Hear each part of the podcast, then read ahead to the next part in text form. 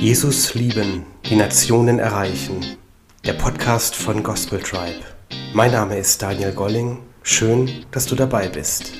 Herzlich willkommen zur ersten Folge des Podcasts von Gospel Tribe. Schön, dass du dabei bist und heute wartet wirklich ein ganz besonderer Gast zur Premiere. Sein Name ist Marcelo González. Er ist aus Bolivien, ein Missionar seit vielen Jahrzehnten und Gründer von Amigos del Tren Mexico. Ja, ich äh, will gar nicht viel erzählen und lasse ihn einfach mal zu Wort kommen. Und ja, ihr könnt euch wirklich freuen auf eine wunderbare Zeit und ein spannendes Interview mit Marcelo. Marcelo. Marcelo, schön, dass du da bist. Es ist schön, dich kennenzulernen. Danke. Danke, dass du hier heute gekommen bist.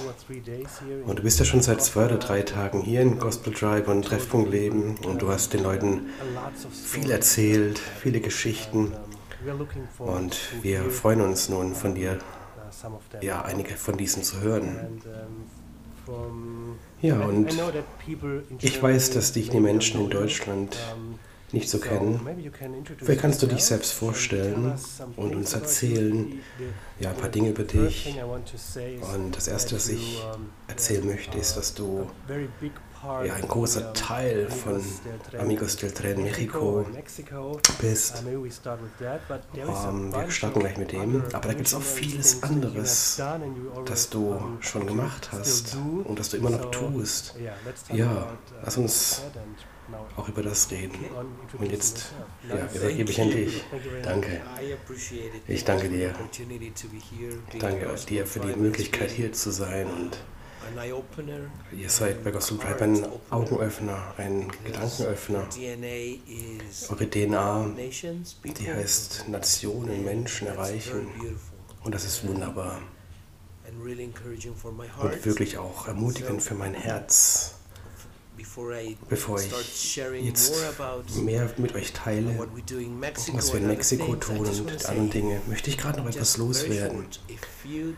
Falls äh, du die Leidenschaft hast, nach Nordkorea zu gehen, es gibt jetzt Möglichkeiten, das zu tun.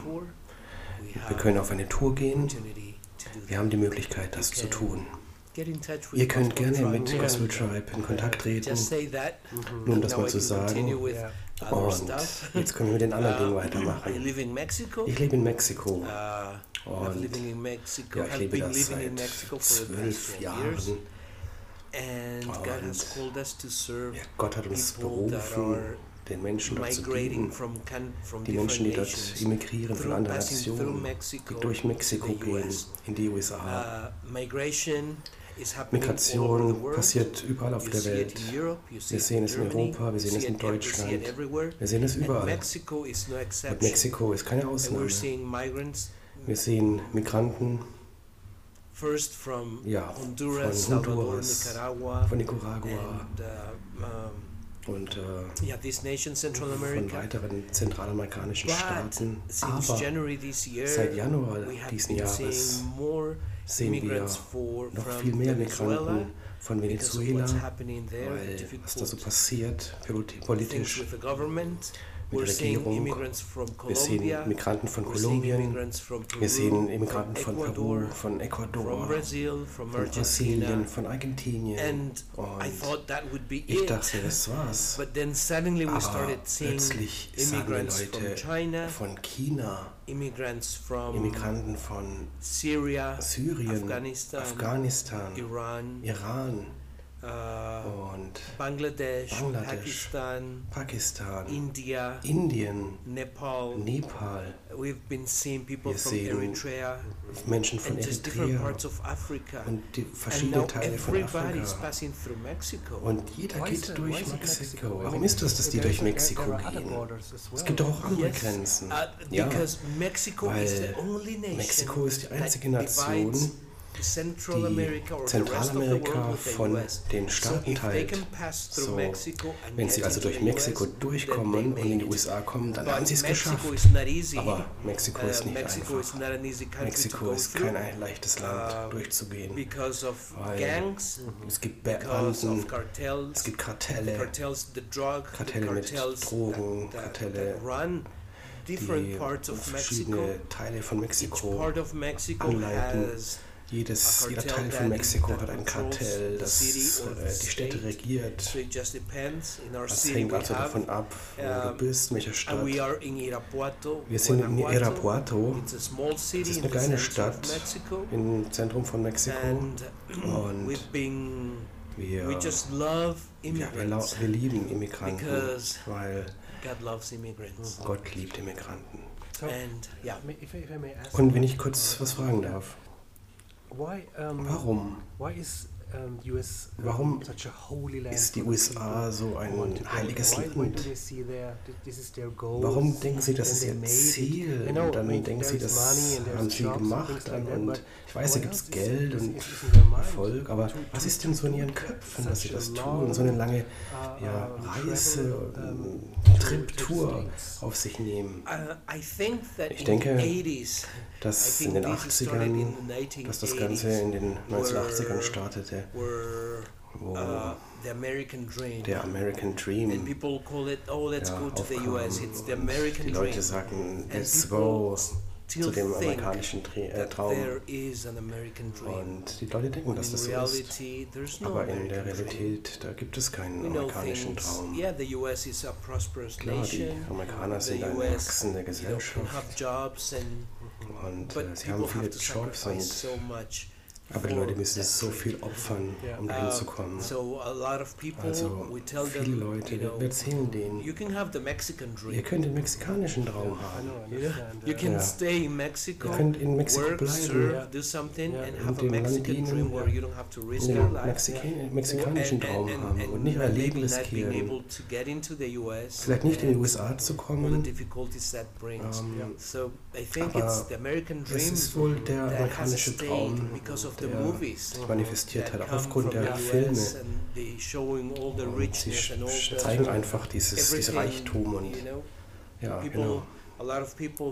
Viele Leute denken, dass Geld auf den Bäumen wächst. Oder dass Geld das Ziel ist. So, ich habe gestern den Film A Million Miles mit Michael Pena als Hauptdarsteller. Und er spielt einen ja, mexikanischen Immigranten namens Hernandez, der als Immigrant aus Mexiko in die USA gekommen ist. Und ja, er, tat dort eine Ingenieurstudium und endete als Astronaut. Der erste immigrantische Astronaut sozusagen. Das ist also einer der Volksgeschichten, das in Filmen erzählt wird. Das war ein guter Film, keine Frage. Aber vielleicht sind es diese Dinge, die ja, Menschen anstacheln. Also man kann es schaffen, vom Immigranten zum Reichtum. Ja. Viele Leute werden reich und bekannt und das ist deren also Priorität. Aber viele denke, ähm, fliehen auch und, ähm, aus äh, gefährlichen Staaten. Und ich denke, man spreche gar nicht über Politik. Aber es ist einer der Gründe, Armut, Gangs, Kartelle. Und so denken sie, ich kann mein Leben riskieren in Mexiko, aber wenn ich es mache, wenn ich es schaffe, dann kann ich meiner Familie eine bessere Zukunft geben. Und ja, ja ich verstehe. Naja, das Gegenteil ist vielleicht zum Beispiel äh, Leute wie du, die, wenn ich das richtig verstanden habe, du hast ja deine Familie bzw. deine Heimat verlassen. Um, nicht weil du das so gewollt hast, sondern weil Gott dich gerufen hat. Aber wenn ich das richtig verstanden habe, dann äh, hast du nichts mitnehmen können, wo du hin bist. Und du warst 19 Jahre alt und dein Vater hat dich verstoßen. Das ist eine sehr persönliche Geschichte. Magst du trotzdem darüber erzählen? Ja, vielleicht ein bisschen. als mich Gott für den Dienst, den vollzeitlichen Beruf, war ich 19. Und das war eines der ersten Mal, wo er gesagt hat, geh raus zu den Nationen. Ich ging in die USA, habe dort studiert. Und ich war schon Christ für vielleicht elf Jahre. Ich kannte Gott. Ich hatte ihn im Herzen. Und dann sprach Gott zu mir, diene ihm. Und dann bin ich in die Schule gegangen, beziehungsweise das Studium. Und dann habe ich meinen Vater angerufen und habe ihm gesagt, dass Gott mich gerufen hat, für die Nation, für sie zu dienen. Und er war kein Gläubiger. Und er hat nicht in einem christlichen Umfeld, ist er nicht aufgewachsen und so. Ja sagte er, du bist nicht länger mein Sohn. Vergiss irgendwelche finanzielle Unterstützung. Du kriegst nichts, kein Erbe, nichts. Es ist dein Leben, du bist tot zu mir, du wirst niemals das Recht haben. Und dann hat er aufgelegt. Und ich endete meine Familie auf der Erde zu verlieren. Aber ich habe nie meinen himmlischen Vater verloren. Und das ist das Schöne davon. Wir können alles verlieren in unserem Leben, aber wir können niemals unseren Vater im Himmel verlieren, unseren Daddy. Er ist so nahe zu uns. Das näher, als wir es uns vorstellen können. Was ist es denn, das Menschen motiviert wie dich, ähm, Immigranten zu dienen? ähm, und vielleicht sogar ihr Leben aufs Spiel zu setzen oder sogar zu verlieren, um Gott zu dienen, um der Ministry zu dienen. Wir werden später darüber erzählen. Er Leute in Apparatur dient. Warum machen Menschen das? Geben ihr Leben auf, um ihr bequemes Leben, um Menschen zu dienen, um Gott zu dienen. Weil ich denke, uh, die Bibel in Johannes 12, Vers 16 sagt, wer immer mir dient, sagt Jesus, der muss mir folgen. Und wo ich bin, also. da sollen meine Nachfolger also genauso sein. Also, denn wo immer ich diene, ehre ich meinen Vater. Und dieser Bibelvers wir sind bei den Zügen in Irapuato, weil Jesus ist bei diesen Zügen in Irapuato. und wir wollen dort sein, wo er ist. Gott liebt Immigranten. Gott liebt die Leidenden, die Armen, die Waisen und Witwen, die Prostituierten, die Transvestiten. Gott liebt jeden. Und er hat uns berufen, das auch zu tun. Und das ist der Grund, warum wir das machen. Wir wollen dort sein, wo Jesus ist. I'm not sure if that answers, but ich bin nicht sicher, ob das, das beantwortet. Wir wollen dort sein, wo Jesus ist. Ja, das ist die beste und einfachste Antwort, ähm, die man geben kann. Ja, das muss ja nicht immer philosophisch sein. Okay. Wenn wir über Arapato sprechen, das war gar nicht dein erstes Projekt, deine erste Ministry.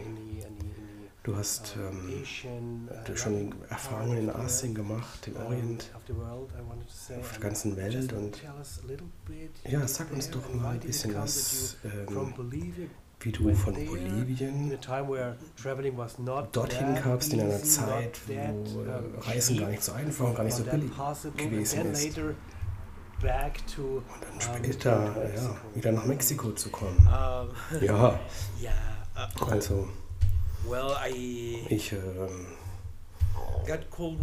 Gott hat mich berufen und er hat mir eines Tages gesagt, in mein Herz, für den Mittleren Osten zu dienen. Ich war 21 Jahre jung, als Gott zu mir sprach, ich solle Bibeln in eine wirklich schwieriges, aber nicht geschlossene Nation nehmen. Es gibt keine geschlossene Nation, aber ein schwieriges zu betretendes Land. Und er sagte, geh dahin, nimm Bibel mit. Um, und äh, obwohl das Gesetz dort sagt, soll, äh, man kommt acht Jahre ins Gefängnis, habe ich uh, Gottes Hand gesehen und habe zum ersten Mal 300 Bibeln in diese Nation, dieses Land mitgenommen. Ich war 21. Ich wusste, ich könnte im Gefängnis enden. Ich wusste, das könnte es gewesen sein. Ähm, das war ja eine lange Geschichte. Aber ich möchte nicht alles teilen und euch langweilen. Aber Gott hat mir ein Wunder geschenkt an der Grenzen, Grenze.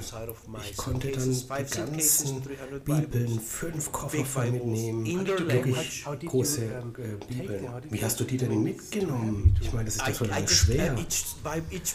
Ich habe jeden Koffer, der 65 Kilo gewogen hat. Und es war, es war einfach schwierig. Du hast nicht mehr in äh, den Fitnessraum gemusst. Nein, ich war, ich war jung und äh, ja, und ich war ein bisschen fitter als jetzt, aber es war immer noch schwer. Und nur um Gott dieses Wunder zu tun, diesen, diesen ähm, Polizisten dort am Zoll zu sehen, in diesem Land, und zu sehen, als er die Bibeln anfasste oder anfassen wollte, wie seine Hand nach oben flog, wie als ob er Elektrizität ähm, angefasst hätte das, ähm, er war gefürchtet, hat sich gefürchtet davor und äh, es hat seine ja, Hände massiert und der Körper ist geschüttelt worden und er war überrascht.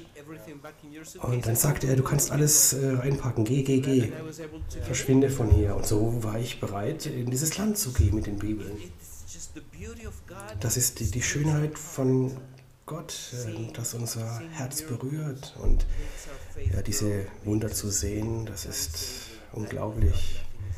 Das ist, äh, für Gott ist nichts unmöglich.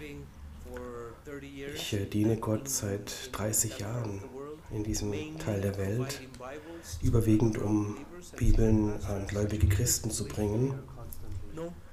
Ich, lebst du nicht konstant dort? Nein, nein. Ich ähm, bin vier, fünf Mal im Jahr dort. Ich gehe rein und gehe wieder raus. Und in der restlichen Zeit, ja, da, da versuche ich Netzwerke aufzubauen, Menschen zu treffen. Dinge, die Missionare eben tun müssen. Und ich bin nicht gut darin. Ja, wirklich. Ja, du bist nicht der Einzige. Ja, und so, so war das. 30 Jahre Dienst dort. Und dann hat Gott gerufen, mich auf Mexiko zu fokussieren. Und so, ja, da sind wir jetzt. Diese Ministry mit den Immigranten zu tun, aber auch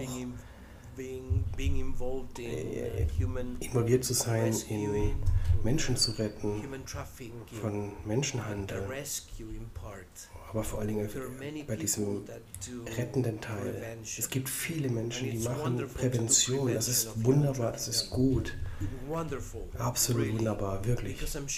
Weil ich bin mir sicher, man kann viel präventiv tun.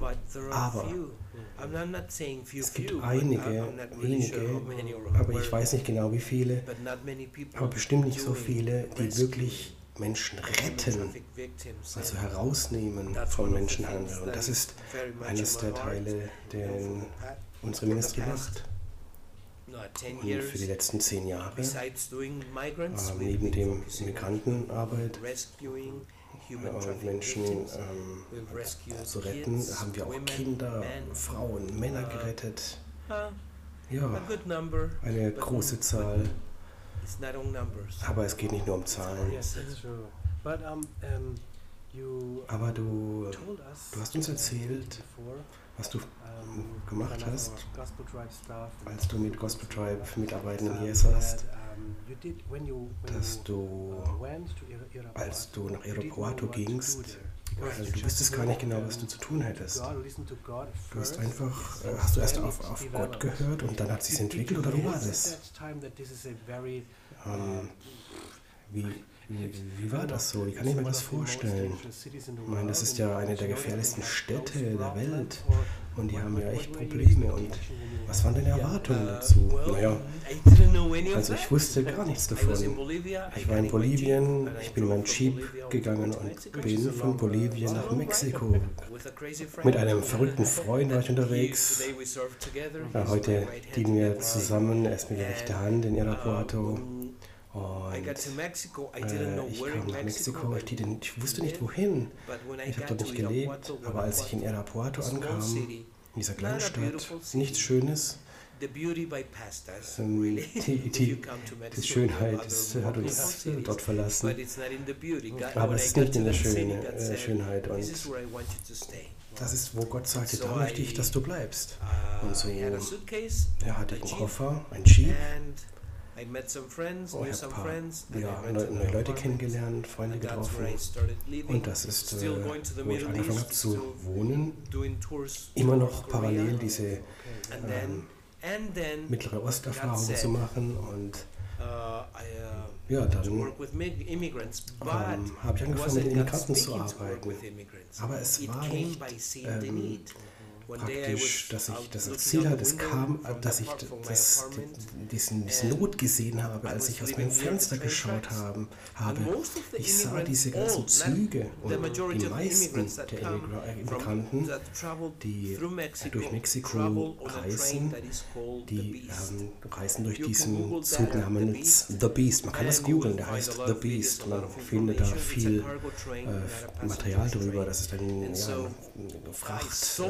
Zug. Und so sah ich die Menschen da vorbeiziehen und das hat mich sehr überrascht, weil ich nicht wusste, was, was geht ab. Ich meine, die waren auf dem Zug, auf einem, auf einem äh, Güterwaggon und ich sah das von meinem Haus aus und dann habe ich ein Haus, habe einen Mann ähm, dort getroffen, ganz spezifisch, ich habe mehrere getroffen und ich habe gefragt, wo bist du? Von, wo bist du her? Er sagte, von Honduras, wo gehst du hin? Ich gehe in die USA. Und ich sagte, ah, amerikanischer Traum, American Dream. Wie, wie kommst du dahin? Naja, beim Zug. Und dann habe ich verstanden, das Beast, the Beast. Und dann habe ich gefragt, wann hast du das letzte Mal gegessen? Und er sagte, vor zwei Tagen. Er hatte Kinder und Familie. Und man konnte sehen, dass die meisten Menschen wirklich mit ganz alten Schuhen herumliefen. Oder manche hatten sogar Flipflops nur an. Und das ist, es ist sehr gefährlich und schwierig, ähm, in der Bewegung des Zuges, der schnell ist, darauf zu springen. Man muss also nebendran rennen und dann muss man auch den richtigen Zeitpunkt erwischen, drauf zu springen. Und so bin ich in mein Haus zurück, habe all die Kleider, die ich hatte, all das Essen, all das genommen, bin zurück, habe es den Leuten gegeben und an diesem Tag nur diese Not zu sehen, habe ich diese Ministry gegründet.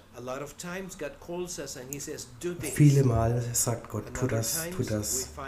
In anderen Zeiten ähm, gründen wir eine Ministry und tun und sehen dann beim Tun, dass es passt und dass es das ist, was Gott will und dass Gott ein Herz eben für die Menschen hat. Und so haben wir das gegründet, diesen Amigos del Tren Mexico. Wir sind zehn Leute, fünf Bolivianer, ein Brasilianer und zwei Australier, drei Mexikaner, sind also elf.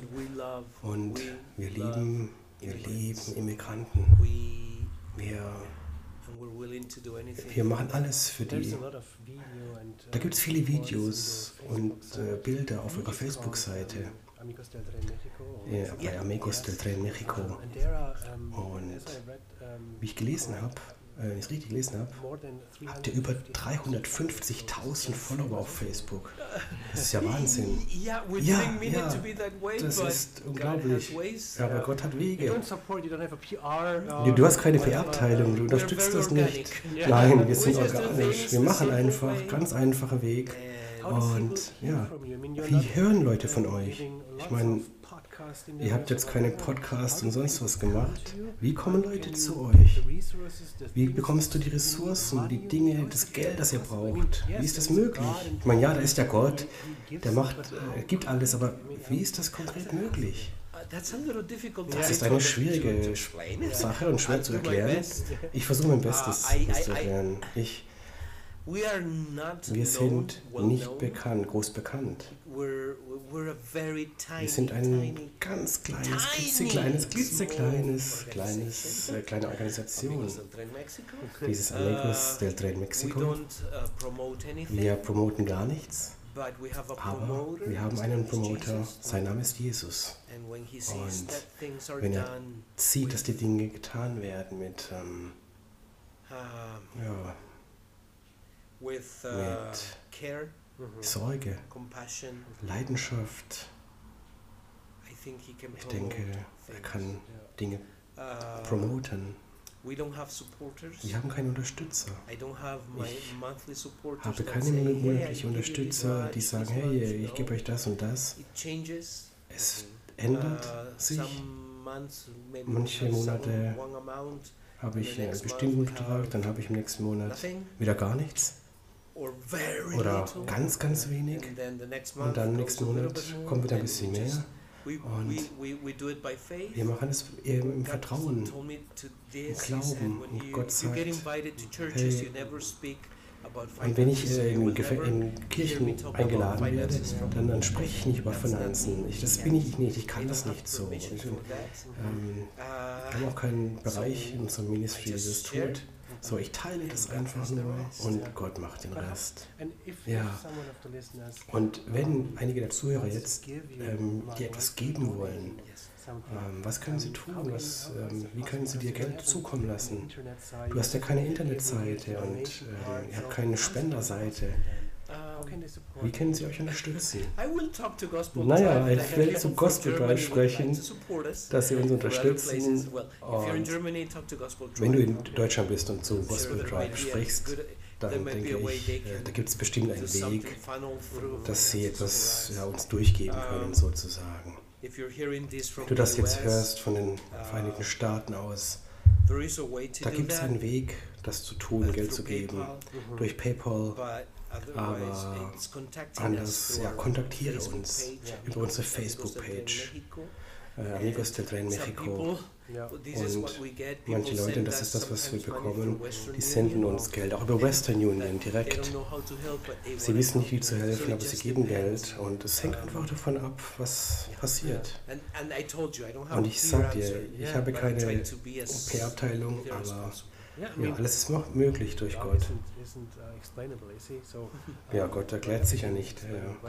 Nicht alles ist verständlich, aber es funktioniert.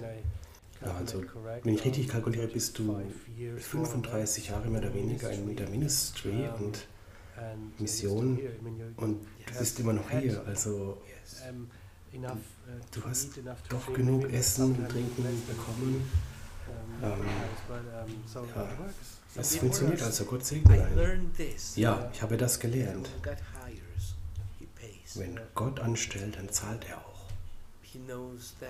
Er weiß das. Er weiß uns zu versorgen. Die Bibel sagt, wir sollten uns nicht sorgen um Essen oder was wir uns anziehen sollen. Wenn wir die Vögel am Himmel anschauen und wir sind viel wichtiger als Menschen We look at the flowers that Wir are schauen auf die Blumen. next day. und sie, sie, sie kommen auch wieder hoch nächsten Tag. And He talks Ja, und in er, the sense of that He will be our provider. er will, er ist ein And our Provider, ein ministries Versorger. will Und need- unsere Ministries werden das bekommen, was sie brauchen. Überall, die Ministries äh, weltweit, everybody. Gott versorgt uns alle. Also, wir sind ein Teil davon. Ja, schön zu hören. Ja, für den letzten Teil dieses Podcasts hier, lass doch nochmal über Aero, Aeroporto reden. Da gibt es einige Dinge, die ihr macht. Ihr macht diesen Menschenhandel teil, ihr macht das mit der Prostitution und die Immigrantengeschichte. Könntest du mir noch ein bisschen spezifischer erzählen, ähm, was du genau dort tust in Irapuato, Mexiko? Ja, gerne. in dieser Ministry in Irapuato, wir haben a 10-year ein, dream ja, einen Traum seit zehn Jahren, ein eigenes Gebäude zu haben, wo wir Immigranten ähm, ja, people können. Aber es ist nicht groß, aber es reicht für das Nötigste. 10 Und. Äh, vor zehn Jahren hat Gott zu uns gesprochen, dass wir den Menschen dort Medizin geben. Und darauf fokussieren wir uns. Und als alles, als erstes reden wir von Jesus. Das ist das Beste, die erste Priorität, um unsere Würde zurückzubekommen. Und dann in unserem Gebäude haben wir eine Küche, äh, wo wir jeden füttern, der kommt, jedem Essen geben. Und wir haben manchmal 2500 Migranten täglich, jeden Tag. Ja, das ist viel, das ist viel. Das ist, viel zu uh, viel. Ja, ähm, manchmal 3000. Ähm, vor neun Tagen hatten wir 5500 Leute zu, zu essen uh, geben. Es ändert sich. Aber das Minimum sind mindestens 2500 Leute, die wir, äh, die wir zu essen geben. Wir kochen für die. Also wir haben also auch eine Klinik mit uh, allgemeiner Medizin, mit zwei Doktoren und Immigranten. Ähm, äh, von jeder Bereich der Stadt können zu uns kommen. Wir geben ihnen freie ähm, Arzttermine, freie Medizin. Und das ist ja etwas ganz Schwieriges. Wie kann man das also glauben? Aber Gott macht es möglich. Und wir haben auch ähm, die Möglichkeit, dass sie sich duschen können, dass sie auf Toilette gehen können, sodass jeder Immigrant sich duschen kann und sich ja, seine Würde zurückholen kann. Das, was normal ist für uns, haben sie also nicht. Ja, ja. Ja, die, die haben manchmal sieben Tage lang nicht geduscht. Manchmal zehn Tage, zwei Wochen nicht geduscht. So kommen sie zu uns sie sehen die Dusche und sie sind so glücklich. Sie, sie wechseln, man sieht es, sie, sie kommen total anders heraus. Nicht nur gewaschen, sondern wie Tag und Nacht. Es geht um Würde und man denkt, man hat ihnen gerade eine Million Dollar gegeben, aber es war nur eine Dusche. Und ja, das machen wir. Wir können ihnen ähm, Unterwäsche geben zum Wechseln. Und ja, das ist toll. Und ja, manches oder etwas anderes, was wir noch tun, ist jedem Immigrant ähm, ja, eben neue Unterwäsche zu geben, neue Unterhosen, Socken. Also kaufen wir das und Gott sagte, ihr werdet sehen, wie ich denen die Würde zurückgebe. Und Gott hat uns da wirklich herausgefordert, etwas zu erleben. Und eines Tages, ich war ähm, wieder an den Zügen, Menschen zu essen zu geben. Und dann sah ich eine Frau kommen und sie kam näher zu mir und sie sah wirklich Sie sah so aus, als wenn sie in die Hölle ging und zurückkam. Wo kam sie her? Sie kam von Honduras und sie uh, ich, äh, ich habe ihr Essen gegeben und alles. Und dann habe ich ihr neue Unterhose gegeben, Unterwäsche. Und aus Respekt heraus habe ich gefragt, ist das deine Größe? Und ich wollte das respektieren. Und sie sagte, ja, ja, das ist meine Größe. Sie hat sie zu sich genommen und hat angefangen zu weinen. Und plötzlich habe ich gefragt, warum weinst du? Kannst du mir das sagen? Und sie sagte, ähm, sie hat die Hose runtergemacht, leicht an der Seite natürlich nur. Und sie sagte, schau, ich bin nackt. Und sie sagte, ich wurde vergewaltigt in der Stadt ähm, neben ihrer Puerto. Und mit dieser Unterhose in der Hand, sie sagte, danke mir, meine Würde wieder zurückzugeben. Wow. Und ich weiß nicht, wie eine Unterhose, ein Stück Unterhose, wie man die Würde zurückgeben kann. Ich verstehe das nicht. Aber ich weiß, dass ein Kleidungsstück in den Händen einer, eines äh, gnädigen Gottes Gott Wunder tun kann. Und das ist, was wir tun. Wir geben neue Unterwäsche heraus auch. Und dann haben wir auch einen Barbershop, Beauty Salon. Also Sie kriegen äh, kostenfreie ähm, Frisuren wieder, Haarschnitte. Und Sie ähm, werden auch beraten bei uns, weil sie mit Trauma kommen. Die meisten Frauen, die durch Mexiko kommen, werden vergewaltigt mindestens einmal. So, sie sind sehr nahe an, dem, an der Grenze zu den USA. Ja, wir sind halb, halber Weg. Irapuato ist halber Weg. Aber sie sind durch die Hölle gegangen, schon in der Hälfte. Ja, wortwörtlich durch, durch die Hölle. Also Kinder, Männer. Ja, wir haben auch Männer gesehen, die vergewaltigt wurden. Wir haben Kinder gesehen, die gekidnappt wurden und vergewaltigt wurden. Wir, oh, ich, es ist, oh, es ist hart. Ähm, ja, die Polizei in Mexiko ist anders oder das ganze System. Ja, das System ist anders. Ich mag nicht schlecht über die Polizei in einer anderen Nation reden, aber die Polizei in Mexiko, sie, sie machen Dinge anders. Ja. Ähm, es ist manchmal es ist nicht einfach und sicher und du kannst dich nicht immer ähm, darauf verlassen, dass sie helfen. Ja. So, also selbst ähm, wenn sie wissen, äh, die, die, Leute, dass sie, wenn sie ihre Reise antreten, Immigranten äh, Richtung USA, ähm, dass sie ja aufgrund des Internets wirklich ähm, in großes Risiko sich begeben. Trotzdem ähm, wird es sich trotzdem tun sie es. Warum? Ja, ähm, über einen Monat unterwegs. Ja, ja, genau. Sie wissen, dass sie vergewaltigt werden können. Sie wissen, dass ihre Kinder gekidnappt werden können. Aber sie machen es trotzdem. Ja, das Leben, das sie haben, das Leben in ihrem Heimatland, es ist, es ist, es ist es wert, diese gefährliche Reise auf sich zu nehmen. Wow. Es ist schwierig zu verstehen, wenn man in so einem wunderbaren Land wie Deutschland oder USA lebt oder Europa allgemein in verschiedenen Gebieten. Es ist unterschiedlich. Die Realität ist anders. Ich sage nicht, es ist schlechter oder besser, es ist anders. Oh, ja. Und vielleicht die letzte Frage dazu ähm, äh, über Irapuato.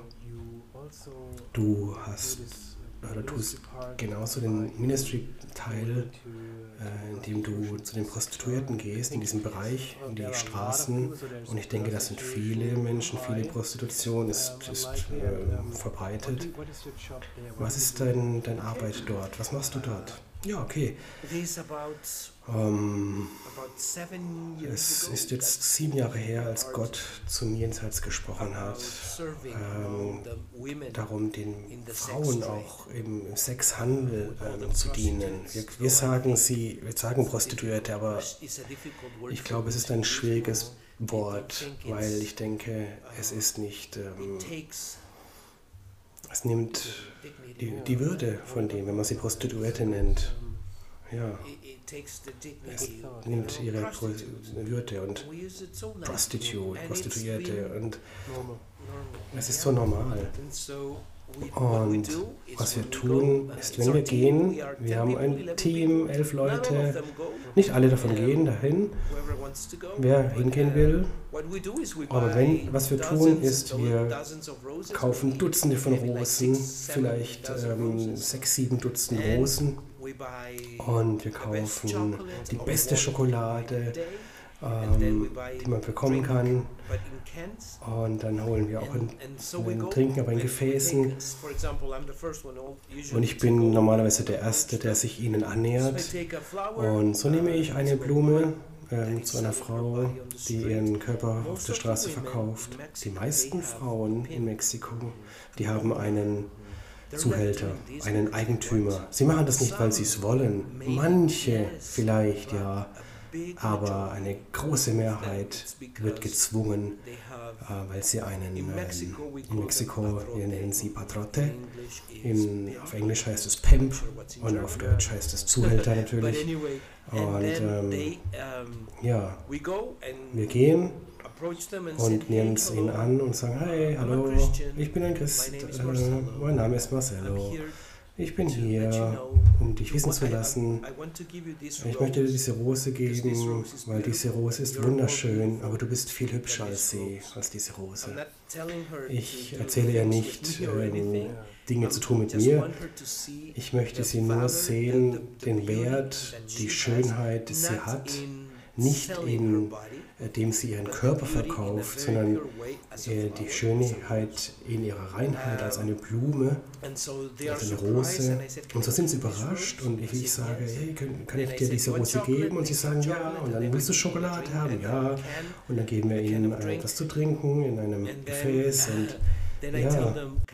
Und dann frage ich sie, kann ich beten für dich? Und dann schauen sie zum Zuhälter, weil der Zuhälter ist da. Aber Gott hat uns eine Strategie gegeben, wie wir, wir spielen einfach dumme Christen. So wie Christen, die, die nicht wirklich, ja, das sind, die sind alle glücklich und schnuckelig und hey, hi, ah, und so. Also einfach, ja, anders. Äh, dieser, diese Art von Christ, wo du sagst, den will ich nicht sehen. Das spielen wir, das ist unsere Strategie. Und ähm, dieser Zuhälter, wenn er uns sieht, dann denkt er, ach, dumme, dumme Christen.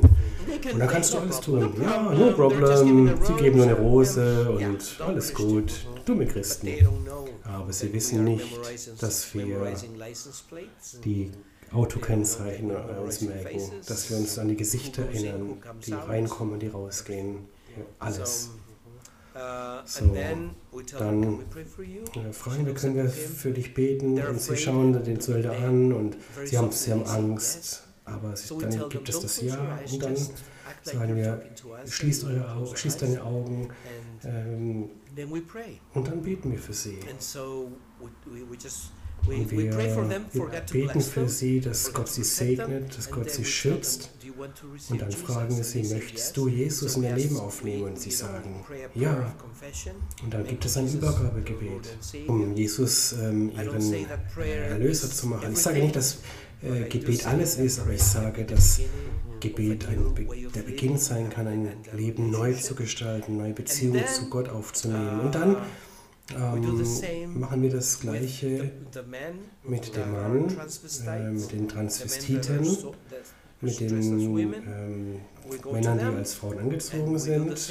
Wir machen das Gleiche mit den Rosen, mit den Trinken, genau das Gleiche. Und dann sagen, fragen wir sie auch wieder, ob wir für sie beten dürfen. Sie, sie sind also schockiert und ähm, das, ja, sie sind alle geschockt, dass es das gibt, weil normalerweise ähm, ist die Kirche von Jesus Christus weltweit ähm, hat sie ausgegrenzt und sagte, ihr seid doch Nutten, Huren, wir wollen mit euch nichts zu tun haben. Selbst die Kirchen, und das ist sehr traurig.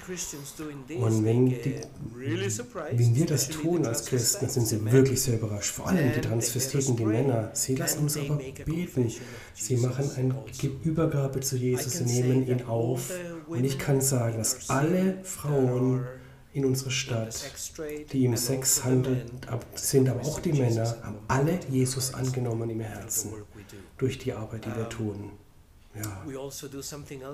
Wir machen aber noch etwas, das ich noch nicht geteilt habe bisher. Aber das ist jetzt exklusiv für euch im Podcast. Ja, exklusiv, ja. Uh, ja. Es gibt Tage, wo wir ähm, das Hotel, wo die Prostituierten arbeiten, ähm, praktisch die, das mieten wir, ein paar Zimmer davon und ähm, wir ja, erzählen wir, was davon wollen. Und ähm, wir mieten zwei, drei Räume. und wir laden alle Frauen ein, die wir kennen im Sexhandel, um für Gesichtsmassage, normale Massage ähm, ähm, zu schenken. Und das machen natürlich nur die Frauen in unserem Team, nicht die Männer in unserem Team, weil sonst wäre das, ähm, ja, sie kennen das nur, dass Männer ihren Körper wollen. Aber Frauen ähm, machen das, sie, sie lackieren ihre Nägel, sie machen, massieren die Füße und und sie beten dabei die ganze Zeit, die ganze Zeit machen sie, stellen sie Kontakt zu Jesus her. Und die Zuhälter, die wissen das. Aber weil wir ja diese dummen, glücklichen Christen sind, lassen sie es zu. Und ähm, so, ja. Manchmal, ähm, wir kriegen Telefonnummern sogar von ihnen, manchmal Ähm, wir werden um Hilfe gebeten. Und, ja, und es ist schön zu sehen. Dass, ähm, es ist, sorry, ich kann nicht mehr erzählen. Es ist wirklich, diese Arbeit ist wirklich wunderbar, das zu tun. Wow, ja, wir könnten dir noch ähm, Stunden und Stunden zuhören, weil du so große Menge von Geschichten erzählen kannst. Das ist so ja, ähm, ich weiß auch nicht, interessant und großartig, das zu hören. Und ich danke dir vielmals, Marcello, ähm, das uns zu zeigen oder Bereiche deiner Ministry zu zeigen, deines Dienstes, wie du Gott dienst. Ja, wir können den Leuten später vielleicht hier erzählen, ähm, ähm, im Detail, was du uns erzählt hast, weil es so interessant ist. Also vielleicht können wir das später in anderen Folgen nochmal teilen. Danke dir, Marcelo. Es war wirklich großartig, dich hier zu haben. Und ja, all die Gebete, die wir vorher schon dir gegeben haben bei Gospel Drive, äh, die auf deinen Schultern jetzt sind sozusagen. Wir hoffen, sie helfen und dass du neue Leute äh, triffst, die dir nachfolgen und deiner Ministry und dass du die Ressourcen bekommst, die du brauchst. Aber das ist nicht, äh, laste dich auf unsere Schultern, wie du gesagt hast, sondern auf Gott. Und danke dir für dieses Interview. Danke dir, danke euch, Gospel Tribe. Ihr seid wunderbar und ich hoffe, dass ähm, Menschen mit Gospel Tribe zu den Nationen rausgehen, weil was ihr macht, das ist äh, vom Herzen her. Ähm, und das ist einfach wunderbar. Danke, dass ihr mit uns in Mexiko dient, dass ihr uns helft. Jedes Mal, wenn wir ein Team von euch haben, von Gospel Tribe, wir sind aufgeregt, weil wir wissen, dass sie mit dem Herz kommen. So höre ich jetzt einfach damit auf und schließe damit. Oh ja, wir danken dir. Ähm, das war wirklich großartig, Marcelo, was du hier uns erzählt hast.